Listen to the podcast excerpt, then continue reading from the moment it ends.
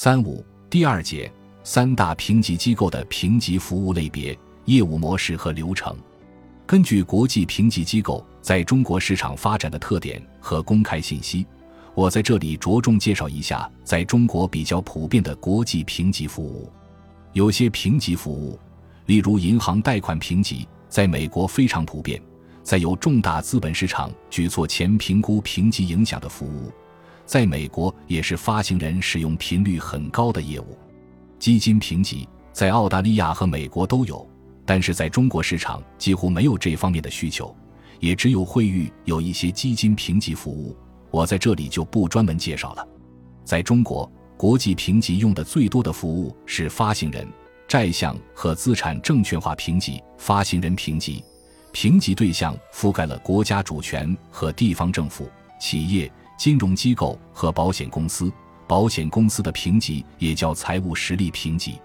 债项评级包括高级信用债评级和资本工具评级。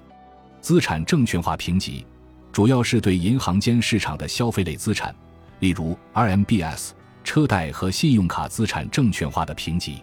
其他服务有保密信用评估。这不算是评级，因为只是根据公开信息做出的初步的信用观点，不涉及评级委员会和管理层会议，往往是一个评级区间，质量不如评级，而且这个服务是保密的，对定价没有帮助，所以需求很小。绿色债券评估，